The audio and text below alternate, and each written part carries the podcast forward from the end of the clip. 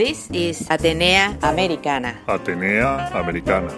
Atenea Americana. A window to the Latin universe. Stanford 90.1 FM. Radio Atenea Americana. This is Atenea Americana. Bilingual House of Culture. On the air and online. Radio Atenea Americana.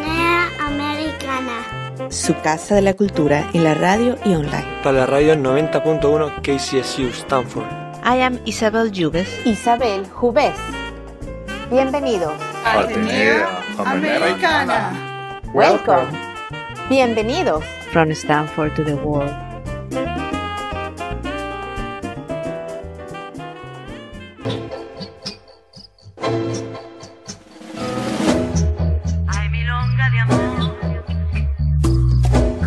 Hoy tenemos una conversación con la ingeniera de seguridad cibernética Soledad Antelana Toledano del Lawrence Berkeley National Laboratory. Ella es hija de españoles, fue nacida en Argentina, creció en España y fue ahí donde estudió su carrera de informática. Después de ocho años de carrera en España, se vino a California a trabajar para el Departamento de Energía en el laboratorio de Berkeley, especializándose en seguridad informática. Soledad ha sido descrita como una de las 20 latinos más influyentes en informática dentro de los Estados Y entre las tareas que se ha encomendado a sí misma está en ayudar a mujeres en estar activas en el área de la tecnología y en influenciar a las generaciones futuras en esto. Y así creó un grupo que se llama Girls Can Hack, donde se discuten tópicos de informática.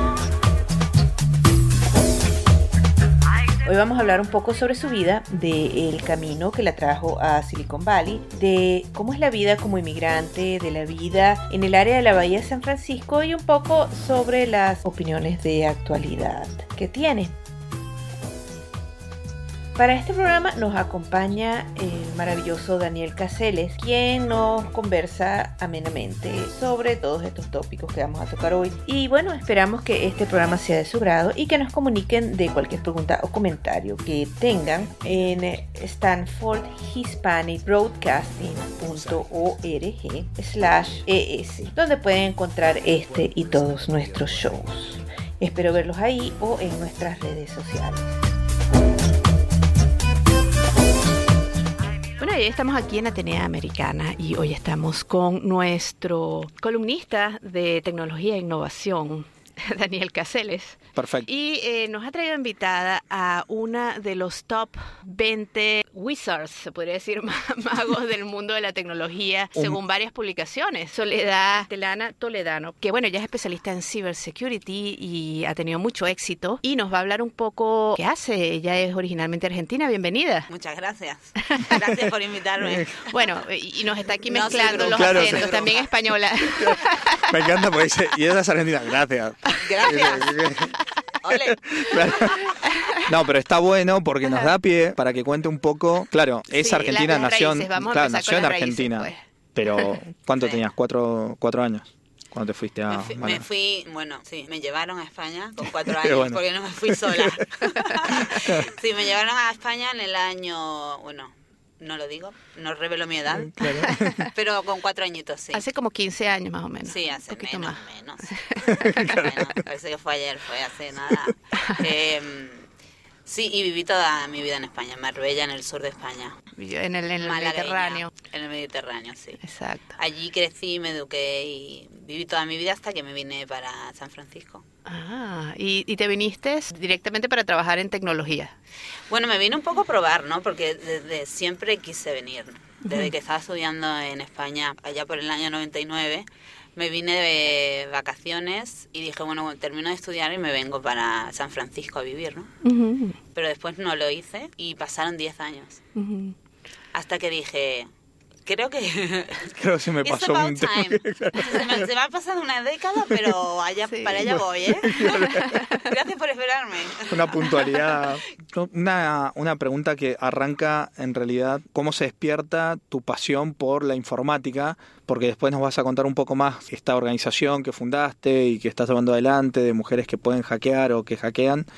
Y parte de lo que tenemos entendido es que estás trabajando mucho en despertar vocaciones. ¿Cómo se despertó la tuya? Se despertó tarde, la verdad, porque no es que tuviera una vocación desde siempre de saber lo que quería hacer como carrera ni mucho menos. Lo único que sabía es que, de- bueno, era buena en la, en la rama de las matemáticas, por ejemplo, y en la rama de ciencias, y quería ir por ahí, pero no tenía claro qué realmente quería hacer, ¿no? Entonces, cuando tuve que decidir eh, qué carrera elegir, claro, yo veía a toda la gente de mi, de mi mismo año, a, los, a todos los que sacaban sobresaliente y todo eso, eh, marcaban informática, ¿no? Como primera elección de carrera. Digo, claro. Pues sí, pues sí, sí, los más listos. Son, porque ellos saben algo. Claro, yo estaba ahí. Algo que no sé. Claro, yo observaba y digo, bueno, informática, no, yo no tenía ni idea. Imagínate, no tenía ordenador, o sea, no tenía computadora, nada. Eh, y bueno, dije, bueno, pues si ellos lo van a hacer, yo también. Claro, si ellos pueden, porque yo no. Claro. Claro, claro. en- y aparte, en aquella época se decía mucho lo de la informática es la profesión del futuro. No sé cuánto, claro. Lo veías ahí como futurista, ¿no? Coches voladores, qué sé yo. Digo, bueno, claro, al no tener una vocación marcada, pues sí me tiré por ahí. También eh, en España lo que pasa es que te- tienes que elegir carreras como prioritaria la que tú quieres y después si no entras por la nota media, no entras en esa carrera, tienes que elegir La dos o tres opción, más sí. por, eh, sí, como backup, ¿no? Sí. Para mí me surge una pregunta. Es decir, que si vos no era Sí. el caso en la forma en la que elegiste la carrera, pero ponle que vos tuvieras una pasión sobre una carrera. Si yo Sí. quiero ser informático Sí, y no te dan el- Y no el- el- ingresan. lo- las notas, sí. terminás No, siendo en un arquitecto que no quería así. ser arquitecto, terminás siendo otra cosa. Exactamente. Ah, por Dios. También así, porque hay cupos y hay carreras en las que tienen más, más gente que quiera entrar, eh, nada más hay cierto número de sillas y, y si todo el mundo quiere entrar a esa, pues debe ser el mejor. Bueno, eso fue en aquella época, no sé si habrá cambiado ahora, ¿eh? Porque ahora seguro De ahí vos empezaste informática. ¿Qué te pasó? ¿Te enamoraste de la profesión cuando empezaste a ejercer o du- ya estudiando? Que dijiste, wow, este No, profesor. estudiando lo pasé fatal, la verdad. Ah, ok. Lo, lo pasé fatal. Lo que pasa es que eh, empecé a trabajar rápido. Claro, que es lo que pasa con los informáticos. Empecé a trabajar muy rápido y me di cuenta que eh, me iba mucho mejor trabajando que no realmente estudiando. O sea, rendía mucho más trabajando. O sea, la experiencia a mí me sirvió mucho para darme cuenta que era buena en eso, ¿no? Y que te gustaba hacerlo. y que me gustaba y me encantaba y que aprendía muchísimo más rápido. Entonces empecé a trabajar y de ahí para adelante no paré. Y Ah. cada vez y cada vez me apasionó más, me apasionó más, cada vez quería, quería aprender más, quería aprender más y, as- y hasta aquí llegué, ¿no? Sí. Y en, y en programación. En programación, software. sí, en programación, sí. Lo que pasa es que eh, seguridad, hasta que yo me vine en España era muy difícil de encontrar a nivel académico. Estaba todo muy seguro. Claro, estaba tan, estábamos tan Está seguros tan bien hecho todo. que no hacía falta, claro, Claro. no hacía falta, yo lo entiendo, ¿no? Ahora, claro, Normal. La, claro, normal. Ahora la cosa ha cambiado, ¿no? Sí, bueno, cuando ves en las películas como eran los hackers en los tiempos cuando empezó Apple y Microsoft, que, que hacían hacker era con el teléfono de dial, así entraban Ah, en claro, algunos sí, sí, sí. servers. Con Bueno, era, eh, claro, era, era la forma de comunicarte a una Sí. red, digamos, ¿no? Sí. Sí. Bueno, vos, vos sabés Claro, que... esas eran las películas que yo veía, que después me comieron el coco para después seguir. y, la, y claro, era, era lo que me despertó la curiosidad, porque otra cosa era seguridad. Nadie Sí. O sea, era la, seguridad está en el léxico colectivo desde hace muy poco tiempo. Sí. lo que es la seguridad informática. Antes nadie sabía ni lo que era, Sí. incluida yo. Bien. Sí, bueno, no sé si se acuerdan de aquella película de Superman también viejísima. de- bueno, no- Sí, no el de la acuerdo, capa, sí, lo ubicamos. Sí. sí, no, me está, está tratando de acordar el actor Pues nos está haciendo para lo que, claro, esto Eh, no se ve en la radio, pero nos está haciendo seña como Superman y nos hace seña como de el de la capa. Creo que fue Superman 2 o 3 con Christopher Reeve e- y era como un gran caso de hacking porque había un problema de cybersecurity donde creo que era Steve Harvey era el hacker que de alguna manera había encontrado redondear los decimales de un penny de un banco y se los ponían en una cuenta de ellos entonces de alguna manera ellos él se había equivocado en unos decimales y la cuenta se le había salido de las manos El chico que se Bueno, quedó en la, sí. con el accidente. Sí, cuando él era... Christopher Reeve, ¿no? no? Ajá, Sí. Christopher Reeve. Eso fue, hizo no, no Superman sé, y- eso fue, serían los que otro 70. en la vida real también Claro, lo hizo. claro, lo que te iba a Sí, decir. sí, por eso. No, no, no, Superman una- una fuente de inspiración para ese era- muchos. ese era el malo, ¿no? Claro. Pero eso ya, esa película ya sería de los 70, Para o sea, ya hace tiempo. Claro, yo me imagino gente viendo la película y diciendo, volar no creo que me salga, pero eso el redondeo lo puedo probar en eso lo puedo probar, sí. Sí, sí, fue una estafa bastante frecuente. Después, mirá vos, no me acordaba eso de, de Superman. Siempre en las películas hay algo de verdad, ¿eh? Sí, se inspiran de algún lado. ¿Eh? Este, como dicen, es más difícil eh, imitar la realidad. La realidad, eh, la realidad es más sorprendente que la fantasía. Sí. Bueno, me- justo me estaba acordando un capítulo de Los Supera Simpsons. Capítulo de Los Sí. Simpsons. Oh, no. está le- está dando, está dando vueltas por ahí. Digo, digo, no voy a sacar el tema toda- todavía. No, no, no. A- Además es que esto es un show temporal.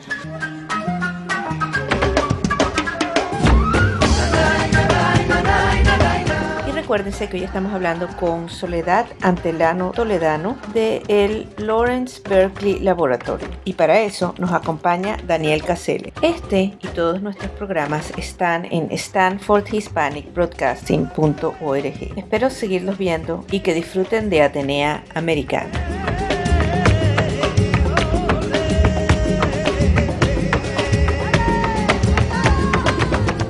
Vos sabés que te iba a hacer una pregunta, ya indagando un poco más en tu personalidad. ¿Por qué? Chungo, ¿eh?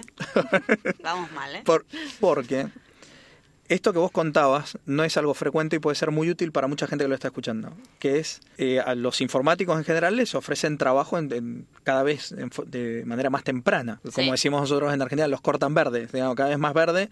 Y entonces dicen, bueno, eh, los informáticos eh, son tan genios que no necesitan terminar la carrera para, para poder trabajar. Y en realidad no tiene que ver con que sean muy genios, tiene que ver con que las empresas van tomando pasantes cada vez de los años más inferiores, se aprende muy rápido si te apasiona Sí. y se, empezás a sentir que, que la universidad no te agrega nada.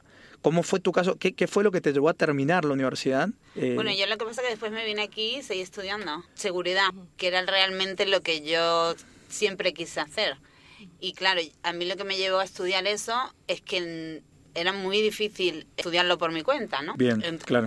Claro, entonces, entonces encontré aquí un programa que me lo daba todo hecho con todas las clases y claro, me metí de cabeza. Eso fue lo que realmente a mí me motivó, ¿no?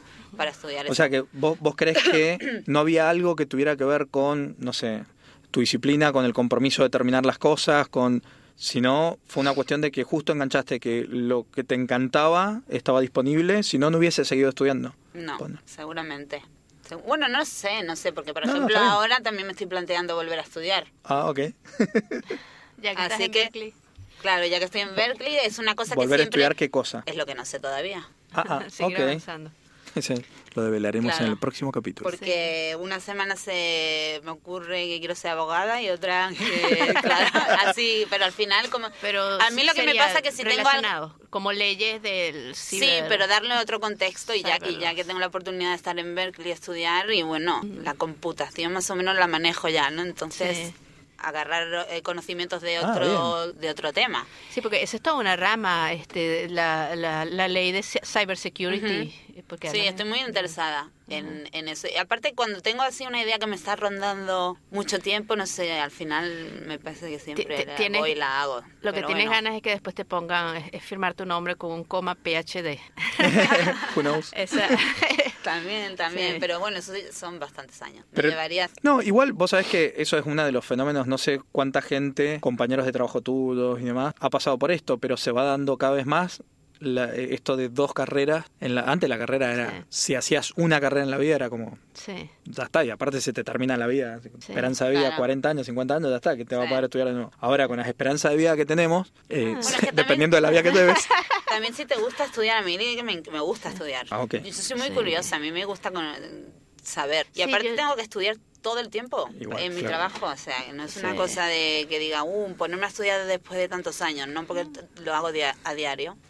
A, a mí me Así gusta que- estudiar aquí. En Venezuela no era medio torturada, pero era un poquito más tortura la, la facultad. Pero aquí me pareció, me gustó muchísimo hacer el máster aquí. Me parece que el sistema como, como dan las clases orientado. y como, como le dan el enfoque a la educación, de que ellos quieren que seas exitoso y que seas el mejor.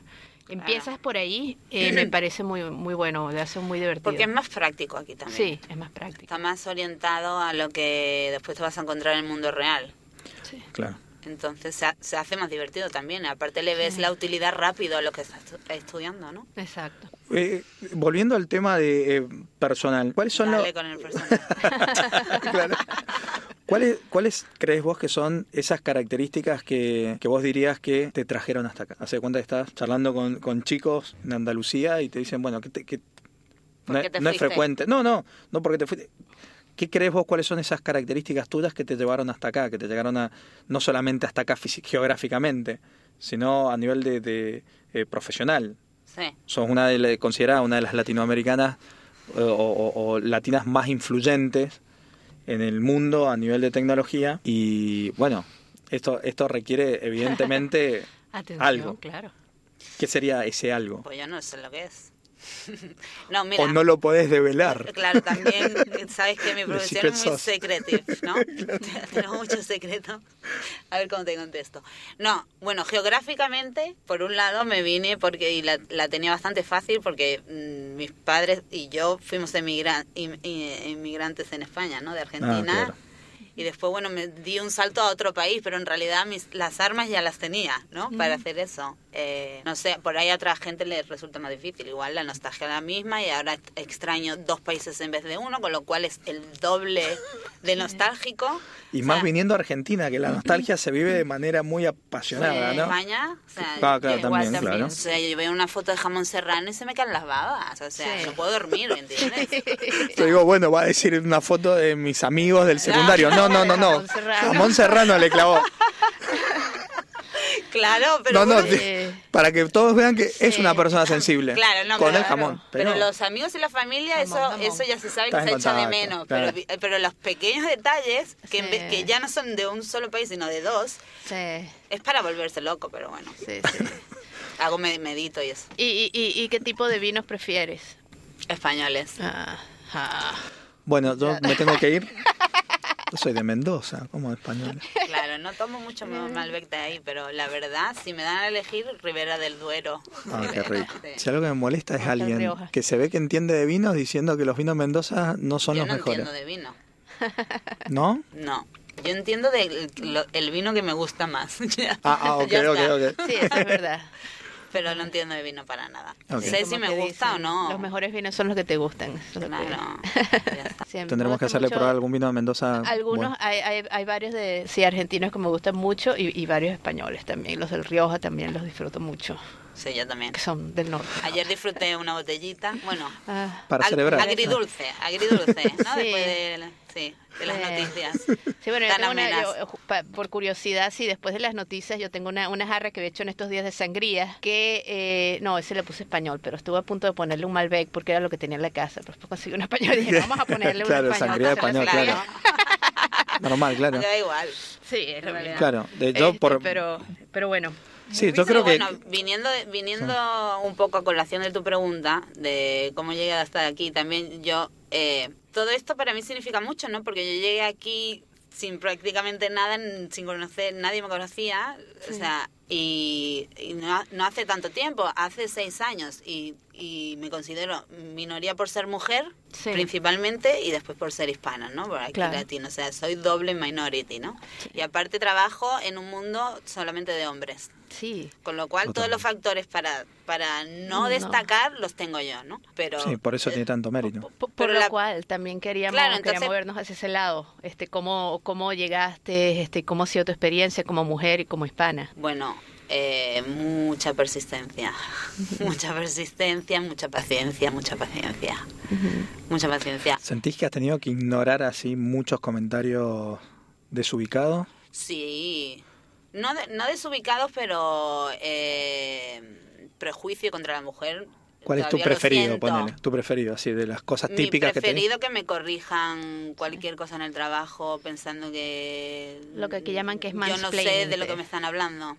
Sí, lo que en inglés le llaman mansplaining, Sí. que te tratan de... Eso es... lo- eh, sí, sí. Te lo explican con manzana. No, no, no. No, o sea, tole- o sea, son cosas que yo ya tolero porque llega un momento está, que no claro. puedes luchar contra eso todo el tiempo porque te, te tiempo. secas la Sí. vida, ¿no? Pero sí, preferido es ese y que te lo expliquen adelante de los demás también. Sí. Porque esa, diciendo- esa es la bomba. Ya, esa es la bomba, la bomba. Pero bueno, o sea, yo, Pero yo principalmente por ser mujer, digamos, es donde vos más has sentido Sí, sí. eh, esa brecha, por decirlo así, ¿no? llevo- sí, sí. El hecho de ser Bueno, es que- hispana... es que, a mí, a mí cualquier persona, o sea, el prejuicio en mí está muy marcado, ¿no? porque primero no, no doy el perfil de una ingeniera, mucho menos una ingeniera en ciberseguridad, y después soy latina, así, en- no doy el perfil por ninguna Claro. parte. Claro, estás como desafiando los prejuicios de toda la gente. Claro, entonces Eh, eh, a primera claro. vista nadie piensa que yo hago lo que hago claro. o que soy tengo exper- experiencia en esto o lo otro, ¿no? Es como que, bueno, a primera vista es como, esta, esta chica no sabe lo que está hablando, le se lo vamos a explicar un poco. Pero eso lo vivo todavía, ¿eh? Sí, y eso lo, lo habías visto también en tu carrera en España, un poco lo de por parte de la mujer, o lo ves un poco más acá. Sí, hay- en España hay problemas respecto a la mujer, pero son diferentes a los de... lo- algunos son los mismos, otros son diferentes, las culturas son distintas. Sí, pero igual te manejas en el mundo de la ingeniería cibernética, ¿no? Sí, Este. eh, en España hay bastante machismo también. O sea, se- la, la mujer se supone que no puede avanzar tanto a nivel profesional, ¿no? Que es raro, Se da- ¿no? Que una mujer avance a nivel profesional de manera eh, que tenga mucho éxito, por ejemplo. Ya es como, uy, se, Algo debe tener. eh, sí, Claro. esta, esta es un poquito rara, ¿no? esta, esta que le Debe pasa. ser como asesina Ah, serial, claro, debe ser como una asesina- sí, ah, sí, sí, claro. de- debe tener algo tipo, uy, qué ambiciosa, tipo así, ¿no? Sí. Ah. Sí, no está, no está, no creo que esté bien visto, pero claro, es, es muy inconsciente Sí. todo esto. Sí, no, no, no, la gente no se da La cuenta gente no se da que lo cuenta está ni, haciendo, ni pero siquiera las mismas mujeres. Ah, Sí. bueno, ese es el Eso tema. también. Claro. Claro, ni siquiera las mismas mujeres nos damos cuenta de todo eso. Mm. Hasta que un día se te enciende la lamparita y entonces empiezas a ver todo como Matrix, ¿no? Sí. Ves, ves la otra realidad Sí, y te das cuenta y ahí empiezas a sufrir como una condenada, porque claro, Claro, empe- pues no lo puedes cambiar con la misma velocidad que lo detectas. Exactamente, porque ya empiezas a detectar todo, ¿no? Bueno, lo que digo yo siempre, la felicidad de la ignorancia Sí. es bendita, porque por un lado eres ignorante, pero por el otro lado eres más feliz. Y esto es Atenea Americana. Y yo soy tu anfitriona, Isabel Jubés. Puedes encontrar este y todos mis shows en stanfordhispanicbroadcasting.org. Este es un show bilingüe cultural que te trae una ventana al universo latino e hispano. Cada semana por dos horas, una en inglés y otra en español, desde Stanford hacia el mundo. Recuérdate que también puedes ser parte de esto dejándome tus comentarios, compartiendo tus pensamientos y algo más en stanfordhispanicbroadcasting.org. Te espero ver ahí. Y recuérdense que hoy estamos hablando con Soledad Antelano Toledano de el Lawrence Berkeley Laboratory. Y para eso nos acompaña Daniel Caselli. Sí, sí, Sí. si no supiéramos, lo- no supiéramos los resultados de las elecciones, por ejemplo. yo estaba considerando esta mañana, Sí. porque es que yo, por ejemplo, en realidad veo Facebook para ver cuáles son los titulares que están, el 90% de lo que me sale a mí en Facebook es para ver los titulares que están más hot. Pues, Claro, y, claro, y- es un y- buen y, el filtro. 90% de lo que yo, yo veo en Facebook, yo no veo casi gente que yo conozco porque siempre me ponen las cosas que siempre le doy clic. Sí, Eh, y estoy claro. pensando, voy a agarrar y me va a salir de todos los periódicos porque ignorancia, ignorancia a bliss. No me voy a enterar que alguien me diga antes de que nos llegue el Armagedón. Claro. Y me va a meter en todos los de ciencia, en todos los del espacio y me entretengo con eso. Sí, sí, pero Sí, bueno. bueno, igual de- psicológicamente hablando, ¿no? No- Es una de las fases del duelo, ¿no? La negación. Sí. Es como- O sea, estamos en denial, Claro, pero totalmente, totalmente. Sí, no, pasó, ya. no está Sí, pasando lo no que está, está pasando. pasando. Después Sí. va a venir el enojo, pero por suerte se te va a pasar. En, el- unos cuatro años se pasa. Sí, en unos cuatro años, no. eh, volviendo a volviendo, yo, vos sabés que yo quería hacerte una pregunta con esto que dijiste de la, de la migración y conectado con las últimas noticias, sin volver al bajón. Sí. Eh, ¿Te irías de la ciudad en la que estás? ¿De y- San Francisco? Sí, de San Francisco. ¿Y, y qué, te, qué te haría irte? O sea, ¿qué, haría, qué, te, qué te movería de donde estás? ¿En un futuro o si o me estás preguntando si ahora respecto a los cambios políticos estoy pensando en irme? En ese orden, si querés. No lo sé, no lo sé, porque yo también eh, me, me muevo mucho con la intuición. De la misma forma en que me viene para acá, en algún momento puedo decir, me parece que me tengo que ir. Ah, ok. Cuando sienta que te... Yo, por ejemplo, ahora decía, si gana Trump, me voy. Pero claro, ahora ha ganado y no- la verdad no me voy a ir. Sí, Perteneces a un grupo muy grande de gente. Yo justamente el fin de semana pasado estaba pensando en eso y estaba comentándolo con alguien. Ahora que estoy pensando, bueno, la verdad es que no se habla paja. Estamos aquí. Claro, claro, claro. En, en realidad uno, empieza como a, a- cambiarle la apuesta que se Sí. hizo uno mismo, porque es una boludez que se hace uno mismo. Sí. Entonces vos decís, si gana me voy. Y cuando gana decís, bueno, pero pará, si, si entra en guerra con alguien, Claro, yo me voy. claro, y después, claro. no, no, pero sí, bueno. eh, eh, el país ha estado en guerra por los últimos 100 Por eso, años. o sea, no, siempre ha estado No en guerra con claro. alguien. Nunca ha pasado más de un año sin guerra, así que No, bueno, yo por ejemplo lo que no voy a hacer es quedarme aquí a sufrir, sí, sí, la cosa se pone muy horrible. porque para eso me voy a España o Argentina y sufro allí.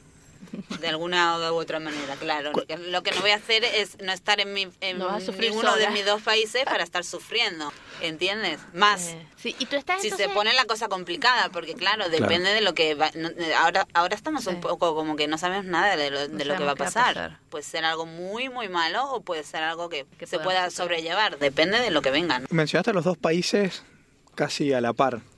Sí.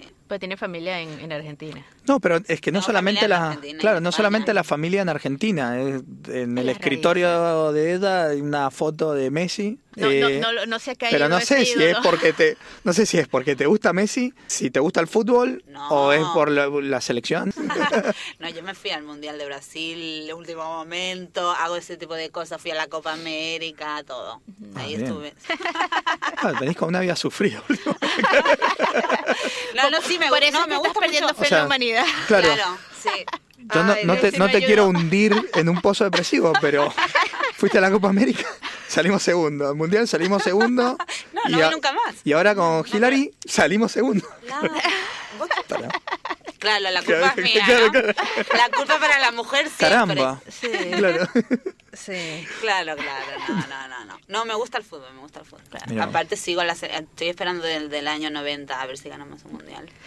Y, y tú estás viviendo en, en San Francisco, no en Berkeley. En San Francisco, sí, en la ciudad, en la, en la misión. Ajá, pero estás, tú trabajas para... Eh, Trabajo en Berkeley, en el Lawrence Berkeley National Laboratory, Ajá. Que está en las colinas de, Ber- de Berkeley, donde Sí. termina el campus de la universidad y empieza el, Un lugar bellísimo. el laboratorio. Sí, es muy Sí, lindo. es muy lindo. Es, como trabajar en mitad del campo. Siempre de hiking, en mitad del día. Del día, Qué belleza. No, y, la, y la, la ciudad de Berkeley también es bellísima y Sí. tiene un ambiente espectacular. Sí. Bueno, San Francisco también, Sí, sí, las dos, las dos. las dos. Sí, no, yo estoy muy contenta, la verdad. Sí, estás en, yo creo que uno de los lugares más bonitos del mundo. Sí. Los dos, Sí, trabajas y aparte vives. San Francisco es un enclave. Sí, No es ni siquiera Estados Unidos. sí. ¿Qué es lo que más te atrae de San Francisco. San Francisco lo que más me atrae es eh, la forma que tenemos de pensar ¿no? en esa ciudad, que después uno se, se acostumbra, claro, se cree, se cree que todo el mundo es así, ¿no? Se cree que este Pero es el porque mundo uno real. y claro, se cree que ese sí. es el mundo real porque ya lo has normalizado tanto, la apertura de mente que hay, ¿no? De que nadie juzga a nadie, Exacto. que todo el mundo tiene De su todo- opinión y se respeta. Claro, que, y de claro, repente de te repente te, lecciones. te pasa, Ah, no, te te pasas unos meses Argentina. Te pa- o, o O al simplemente España, claro. a cualquier otra ciudad de Estados Unidos, Sí. simplemente a, a- fuera de San Francisco. Te pasas Sí. unos muchos meses en la ciudad y de repente viajas a cualquier lado y claro, yo a veces que no, no cambio el chip, entonces entro como un poco en shock de repente, digo, ah, Sí. no me acordaba que no, los demás no eran así. Sí, Claro. un cultural liberales, show ¿no? con, con manejar una hora y media fuera del Bay Area. Sí, te das cuenta sí. incluso con la vestimenta en las reuniones de trabajo. Sí, donde me te, te- si te olvidas, vas vestido de cualquier forma a una reunión y te encontrás con tanto de traje. Y vos decís, me parece que estoy en otra Me ciudad. equivoqué. Sí, no, pero bueno, desde que o sea, te levantás por la mañana con el, el pijama puesto y te vas a, tra- a trabajar en el bar y nadie te mira. O sea, es que es- eso es una cuestión. impresionante. eso es Sí, Es, es impresionante. que, eso- es que lo, o sea, lo hablamos tan normal, pero Sí. me acuerdo la sensación que tenía yo cuando el primer año, ¿no? Por ejemplo, que eso lo veía constantemente, lo vivía constantemente como wow. Ujú. Sí. O sea, es que nadie realmente está fijándose en lo que el otro hace, ¿no? Y todo el mundo te respeta y todo el mundo intenta convivir. Es, que es una burbuja totalmente, Sí. la verdad.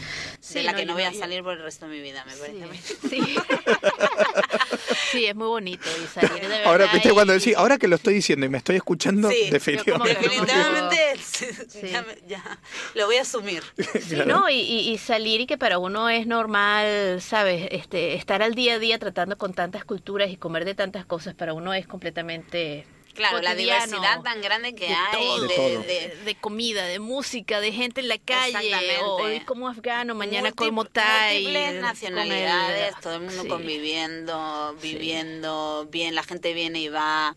La verdad que encima, y, y coincido 100% con la descripción, pero si encima de, de todo eso, que creo que a cualquier persona le encantaría, si encima sos informático, Sí, es el lugar. Claro. estás en el paraíso, o sea, es como... Sí, para mí realmente sí es el paraíso.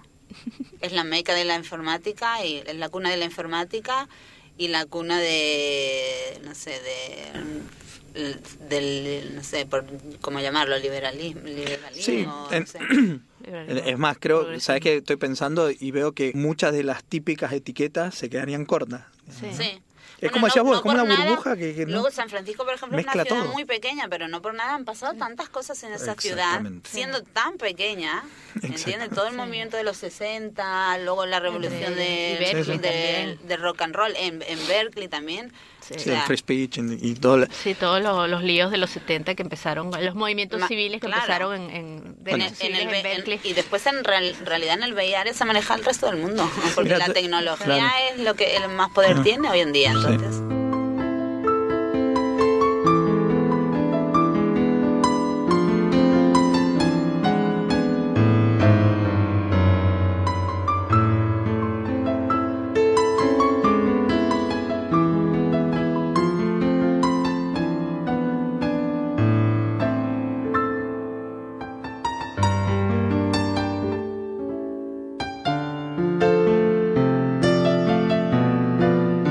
recuérdense que hoy estamos hablando con Soledad Antelano Toledano de el Lawrence Berkeley Laboratory. Y para eso nos acompaña Daniel Casele. Este y todos nuestros programas están en stanfordhispanicbroadcasting.org. Espero seguirlos viendo y que disfruten de Atenea Americana.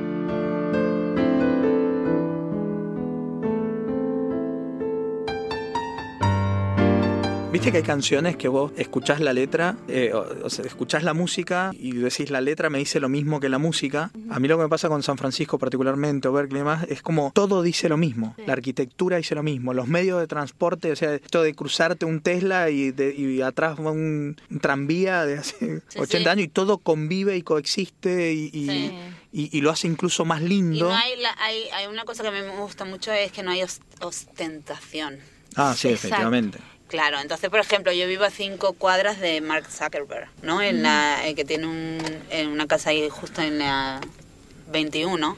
Ujú. Pero es como una cosa tan normal y, y después te vas a tomar un café y el, el que está sentado a tu lado es billonario, Ah, sí. pero claro. está eh, con su chandal y su chancleta Sí. y leyendo el periódico. O sea. Claro, pero tomando cual. el mismo café como si nada. Claro. Bueno, y y, no, es- y no ves a la gente ostentar con autos de lujo y así tipo, no para nada, es como que está todo el mundo Joyería. mezclado, ¿no? Ahora, ¿no, ¿no sentís por momentos que así como cómo te vestís no vale, no te hace valer más o menos? En qué auto andás no te hace valer más ni menos. ¿eh? ¿No sentís que como valor el, el- la parte intelectual por momentos se pone un poco intensa dentro del área de la bahía o acá en el Silicon Valley? Es como, te puedo perdonar todo, pero intelectualmente tenés que estar como eh, Sí. a tono y eh, como que la gente se pone más crítica con eso. ¿Lo has sentido Nunca he eso o tenido no? una crítica, No sé. entonces al respecto no sé, no sé. No Yo sé, no soy uno- crítica con la gente, Sí. pero uno, uno también a lo mejor porque busca su afinidad. Bueno. no he visto lo que me estás diciendo, no sé, no sé. A lo mejor no. Eh, es una burbuja en la que la gran mayoría es así como estamos diciendo, Claro. pero no, no, no somos exclusivos también. Hay este, la otra parte que votó también existe de vez en cuando no se los encuentra. No, no, está bien. Yo, ¿por, qué, por qué te hacía esta pregunta? Porque la, la fantasía, yo vivo acá también de hace varios años y, y- y- y sé que esto no es tan así. Eh, pero la- la- de alguna manera estoy haciendo como de, de- de proxy de, de preguntas que yo he recibido de, bueno, pero ahí están to- como todos, como que si no sos una luz o sos PhD o si no trabajás en una empresa high tech, o lo que- es como que no existís. Digamos, como que Una ese es el valor. No, Exacto, como un tema de arrogancia o de... No lo sé, no me manejo con gente que se maneja con esos parámetros, nunca me ha tocado, pero bueno, el- eh, también ten en cuenta que el nivel intelectual tiene que ser bastante alto, porque mira, hoy estamos en Stanford University, yo trabajo en la Universidad de Berkeley, son dos núcleos muy, la- muy Sí, fuertes, claro, Sí. son muy fuertes, las, eh, dos de las mejores universidades del mundo, ¿no? Entonces, claro, el nivel intelectual respecto a este área es bastante elevado. Sí. bastante, ¿no? Sí. Por no decir que está, está Google, Facebook, Sí. Claro. eh, Yahoo, que que todas las, claro, todas las grandes tecnologías, eh, todas las grandes tecnológicas que lo que emprenden, eh, lo que emplean son gente con una capacidad intelectual muy grande. Ahora, eh, cuando tú, tú trabajas en el laboratorio y hacen investigaciones sobre eh, cybersecurity, eh, ¿qué tipo ustedes sacan eh, productos para, para el Estado, para la gente privada o, o hacen research y se los pasan al, al- al- a No, la nosotros- gente? ¿Qué tipo de cosas hacen? Nosotros hacemos, eh, el, el laboratorio pertenece al Departamento de Energía Ah, ok. Y trabajamos exclusivamente para lo que es el laboratorio y, re- y respondemos al Departamento de Energía. No, no trabajamos Sí. para afuera. Para eso. terceros, claro. Para nada, para nada, todo queda en casa. Está bien. Sí, sí, y, y damos cobertura a lo que es el laboratorio, que es, eh, es bastante grande. Eh, no sé, tiene 4.000 empleados federales, más 4.000 contractors, algo así. Eso y- es el laboratorio. Sí, y mu- muchísimos equipos, ¿no? No sé, más de 10.000 equipos, ¿no? A los que proteger experimentos científicos. No es un laboratorio clasificado, o sea, no es, no es secreto la... el- La eh, existencia. Claro, o sea, todo lo que es la investigación científica de ese laboratorio no es, no es clasificada, ¿no? No es secreto. Por ejemplo, Lawrence Livermore Labor- National Laboratory, que está que es el hermano de, donde yo trabajo, sí es clas- classified. Ujú. Entonces no está abierto al público, no sé, no- la gente no puede saber. No se sabe qué No hay ahí se adentro. sabe. Unos aliens del Área 51. Y encima con lo que contabas te debe estar matando la curiosidad.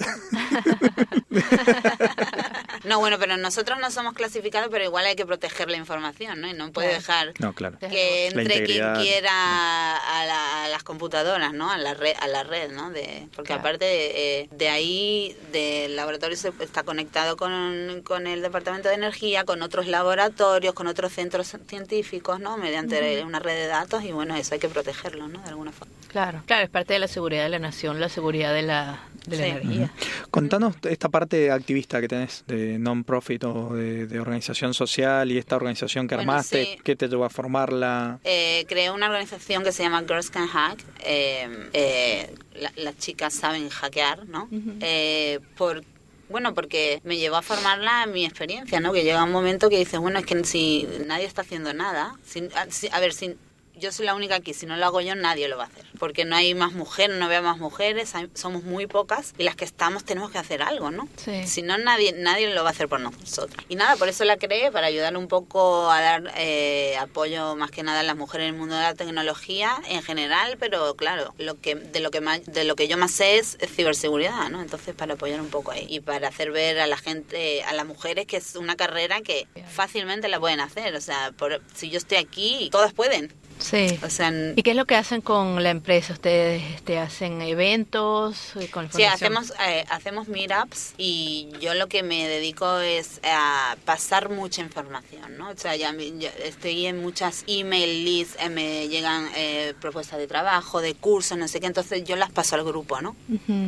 Y luego voy a, a lo mejor a un high school a dar una charla o voy a la Universidad de Berkeley o, o intento dar como visibilidad, ¿no? Más que nada que me vean a mí o, o siempre a lo mejor eh, traer a, a alguna invitada también, ¿no? Que vean que hay más mujeres haciendo esto y bueno, poco a poco, ¿no? Porque...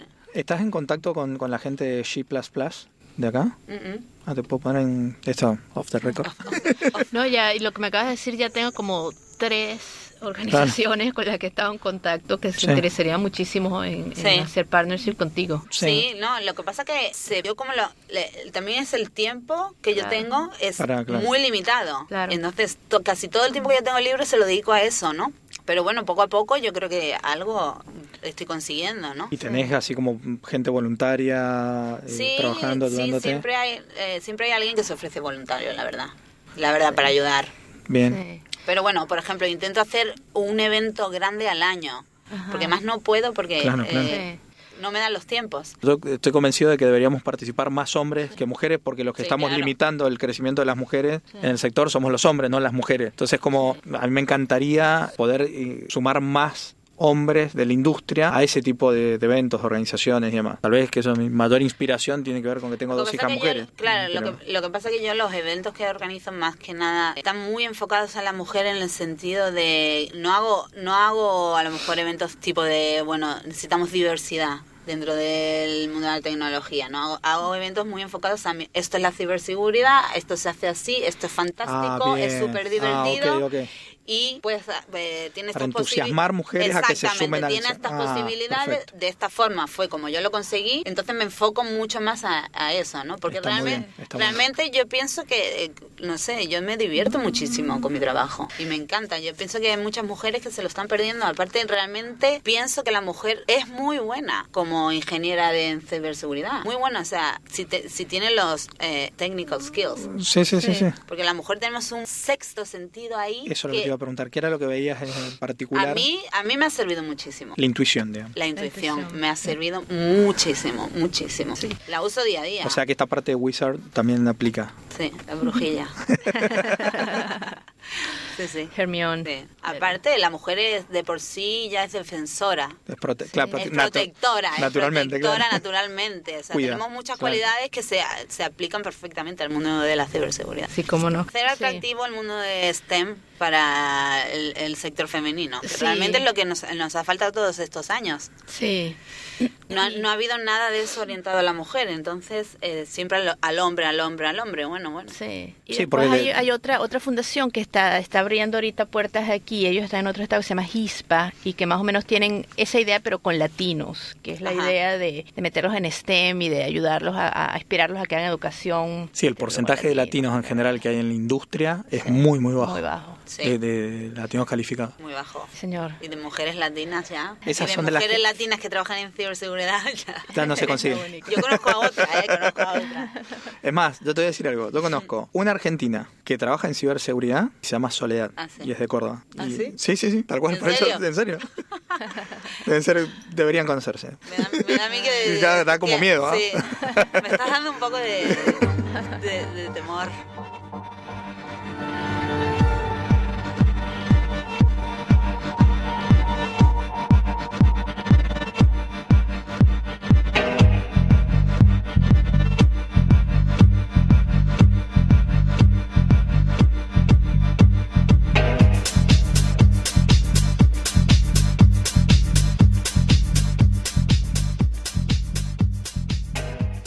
Y recuérdense que hoy estamos hablando con Soledad Antelano Toledano de el Lawrence Berkeley Laboratory. Y para eso nos acompaña Daniel Casele. Este y todos nuestros programas están en stanfordhispanicbroadcasting.org. Espero seguirlos viendo y que disfruten de Atenea Americana.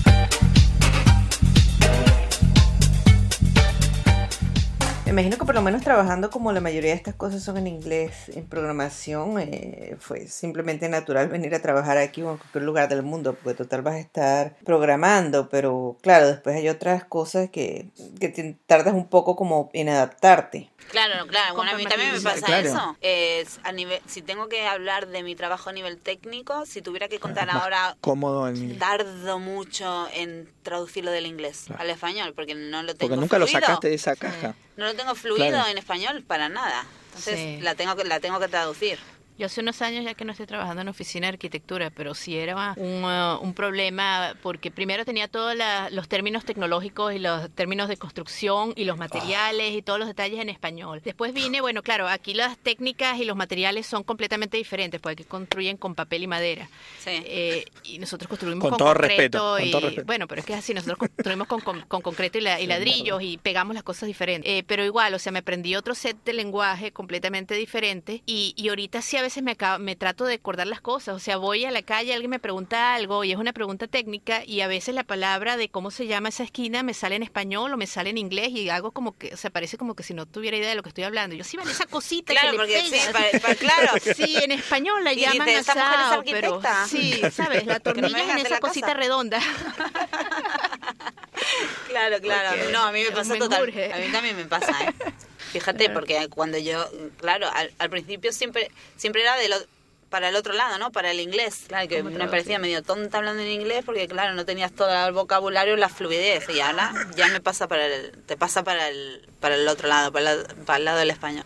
No se puede ganar, no se puede ganar. Claro, frustración garantizada. Pero bueno, como la, ¿Tenés- vi- como la vida misma. Todo. No, yo me vine para acá, ahora mis padres ya se volvieron a Argentina. Ah, Claro, dije, no, uy, esta se ha ido a Estados Unidos, bye, nos vamos a Argentina. ¿Qué sentido tiene seguir acá? Claro. Venían llorando todas las mañanas, escuchando tango. claro. no, tar- no tardaron nada, digo, bueno, chicos, Claro, Claro. se nos agregó la gitana. nos claro, vamos a de- Argentina. de- demórense un poco, no, no, maleta, chao, chao, chao, chao. Y, y España tuvo unos 90 maravillosos, pero hace más de 10 años que estaba en una recesión que, que si vas a pasar No, recesión, vas- España la puedes pasar en cualquier lado.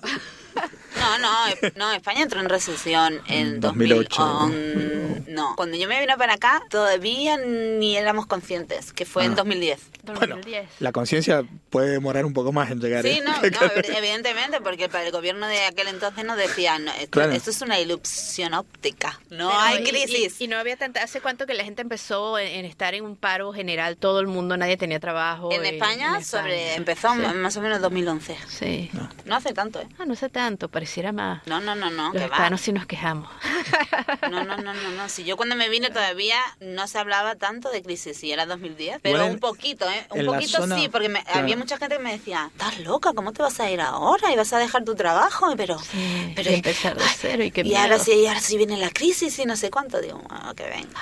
Claro, bueno, tiene mucho que ver esto que decía vos de, de las armas que uno va desarrollando Para mí, involuntariamente. la, para mí yo me las vi venir, ¿no? Como Claro. los perros que, que sienten el El terremoto, que terremoto, viene, claro. vamos. Claro, claro. Algo de eso pasó, sí, porque me fui justo, justo. Sí. La intuición.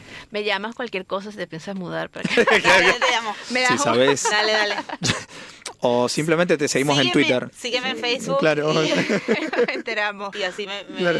no me pierdes el rastro. Ya me imagino el- después de este ¿sabes programa, Japón? claro, el No éxodo. puede ser, no puede ser. Vámonos a la maleta. Dice, pero ¿por qué Japón, papá? No importa. Vos, quedate. Ahí es donde está. Bueno, en Canadá, total. Ahora con, como Sí, todo va a estar más calientico, ya no va a estar tan... Claro, Canadá claro. está mi lista, ¿eh? Está bien bueno, ahorita el mundo va a estar más calientico, así que ya no. El problema de Canadá Ah. es que es muy frío, Claro, pero... que porque se combinan las... ¿Sabe cuántos años más sea frío allá? Claro, con, porque su Trump va a acelerar un poco el tema del calentamiento, entonces, Claro, claro. no, bueno, se nos se derriten los polos en tres días, ¿eh? Sí. En tres días Canadá es tropical, te lo digo con este. Con Donald. Tina recibe en frío, pero Buenos Aires no nunca se pone tan tan frío. No Sí, sé, porque- porque fui en agosto y tuve la, la puntería de ir en la semana fría del año. Sí. Claro, normal. Pero es muy frío. raro que nieve. No, en, en Mendoza sí puede nevar, eh, no tanto en la ciudad, pero sí se pone se pone frío. Bueno, Igual. Yo, yo, yo tengo memorias de la infancia esquiando en nieve en Argentina, pero no era Pero en Bariloche. En Bariloche, exacto, no Claro. era... Bastante más al sur. Claro, la parte por, por algo hay estaciones de esquí ahí. Sí. Claro. En Mendoza. Claro, también. Claro. En Mendoza también esquían. Las leñas. Claro, sí, las leñas están en Mendoza. Que, por ejemplo, si dijera que es el mejor centro de esquí que tiene la Argentina, sería muy de mendocino. Ajá. En el comentario. Pero, eh, Sí. ¿y cómo ustedes hacen vino sin nieva? Porque Es una cosa que yo también pregunto. la- lo que pasa es que Ah, esa- bueno, en Alemania también hacen eso, en el Rin. Los del Claro, Rin en son realidad- maravillosos. Yo claro. no entiendo el vino. en realidad lo que lo que, lo que en, Na- en Napa está, está- que ¿Cómo es eso del vino? cómo no, yo no entiendo el vino cómo va. Aquí en Napa hacen vino y hace una temperatura estupenda todo el año. Sí. Claro. La Rioja hace un frío en invierno que no se puede ni estar. Y hacen un vino dulcito, Y el- Bueno, en se hace, verano hace claro, calor. es que son primero variedades diferentes y lo otro es que eh, lo que desarrolla el azúcar en el vino es la amplitud térmica. Sí. Entonces por eso generalmente son lugares que sufren mucho estrés de, de calor durante el día y mucho frío en la noche. Y mientras Ah. mejor se hace contraste, mejor este más graduación toma y algunas algunos tipos de uva se eh, se dan incluso mejor que otros eh, según esas características. Eh, la la Ah, última pregunta de sobre el tema de la mujer sí. y Bueno, y, y ahora cómo ves un poco eh, de las mujeres y de los derechos de las mujeres, el futuro en la tecnología, sobre todo porque es un tema, eh, es un mundo muy difícil ya, de hecho, el mundo de la tecnología informática para las mujeres y además las mujeres latinas. Y ahorita, bueno, parece que en el mundo del feminismo y del equality, este, acabamos de dar unos cuantos pasos hacia atrás después de las elecciones. ¿Cómo ves tú? A la expectativa totalmente. O sea, no, no sé qué va a pasar. Pero bueno, eh, lo que te puedo decir es que no me gusta nada que este hombre sea presidente después de haber dicho tantas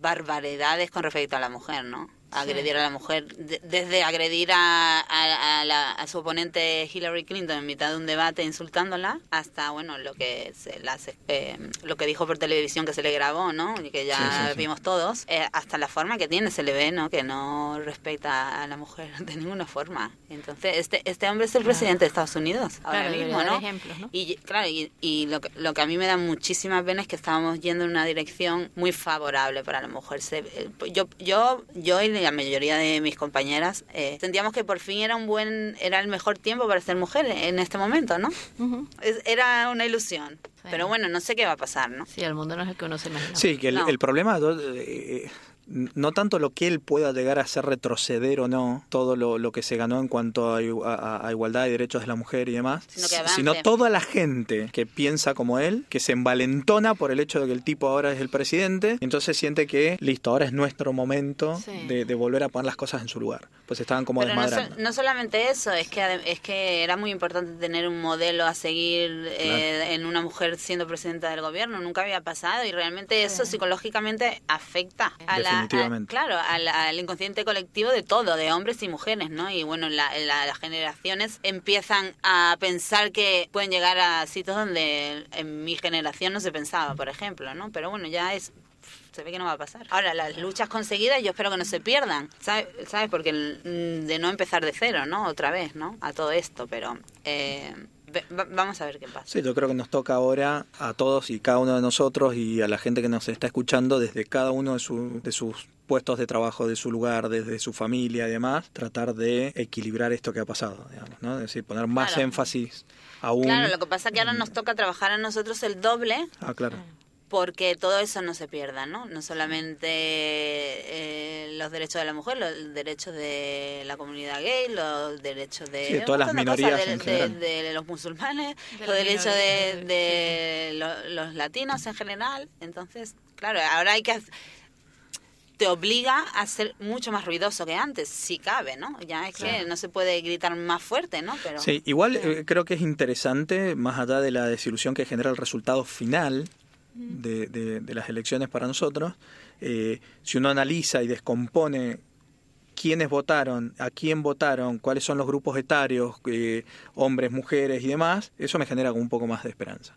Sí, pero no es lo mismo tener en la agenda presidencial, tener en su agenda presidencial un espacio muy marcado para la mujer y llegar a términos de, de igualdad.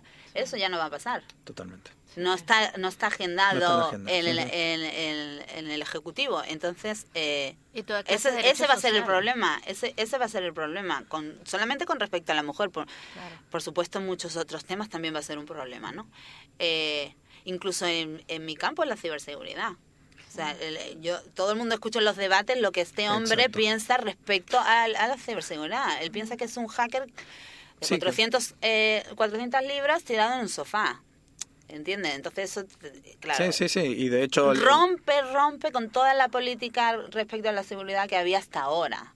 Sí. Sí. Entonces, bueno, también a la expectativa respecto a eso también. eh. Sí, de, de hecho, ¿qué va a pasar eh, el creo que, que hay que tomar esto como una oportunidad, como un, un incentivo para tratar de trabajar de manera más coordinada, más fuerte y demás. Me encantaría que esté en la agenda, no va a estar. No. Y dado que eso va, esa es el- ese es el escenario con el que nos toca lidiar, tratar justamente ahora más que nunca esto que comentábamos más temprano, coordinar mejor las organizaciones, las iniciativas, eh, no dejar pasar cosas que parecen menores y, y nada, custodiar lo que se logró hasta acá y tratar de, de avanzar lo que se pueda sin ser un tema de agenda. ¿no? Claro. Sí, Aparte, yo tengo experiencia, por ejemplo, en este último año, yo he visto mucho cambio con respecto a la mujer en muchos temas, a nivel go- del gobierno, porque se veían venir que una mujer iba a ser presidenta. Es- Claro. Ha, ha habido mucho, muchísimo cambio. Entonces ya se estaban preparando, pero claro, yo Sí. creo que ahora todo eso se va a frenar. Sí, venían también, se, se había empezado a escuchar mucho las historias que habían estado escondidas de todas las ingenieros en NASA, por ejemplo, que a- a- habían tenido Claro. papeles importantes Claro, to- que se habían sido ignoradas hasta ahora. Exactamente, pero claro, es que es que se, ha, se le ha dado mucho mucho ha habido mucho ruido respecto a la mujer, la mujer, la mujer. y, ha, y ha estado bien porque realmente lo- los mensajes han calado, ¿no? en la sociedad. Pero bueno, yo para creo que no, no va a seguir siendo la tónica. Va- por lo menos va a pasar un tiempo hasta que pueda haber otra mujer presidenciable en este país. Espero que solamente cuatro años. Sí. Bueno, la Lo- verdad que te agradezco muchísimo que hayas venido. Que hayas elegido este tema para cerrar, porque la verdad No, depresión ninguna. Lo que hay que hacer es eh, salir con más fuerza. Sí. No nos Sí. queda otra. Así Sí, que seguir adelante, no hay, no hay otra. O sea, a mí, claro. Opciones no hay. a mí me está motivando bastante, te digo, ¿eh? Sí.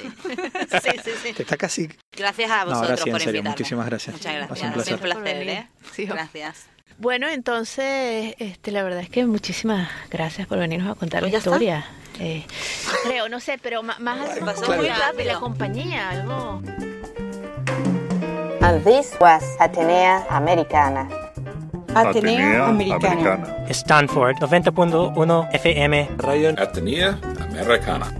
A window to the Latin universe. This is Radio Atenea Americana. Bilingual House of Culture, on the air and online.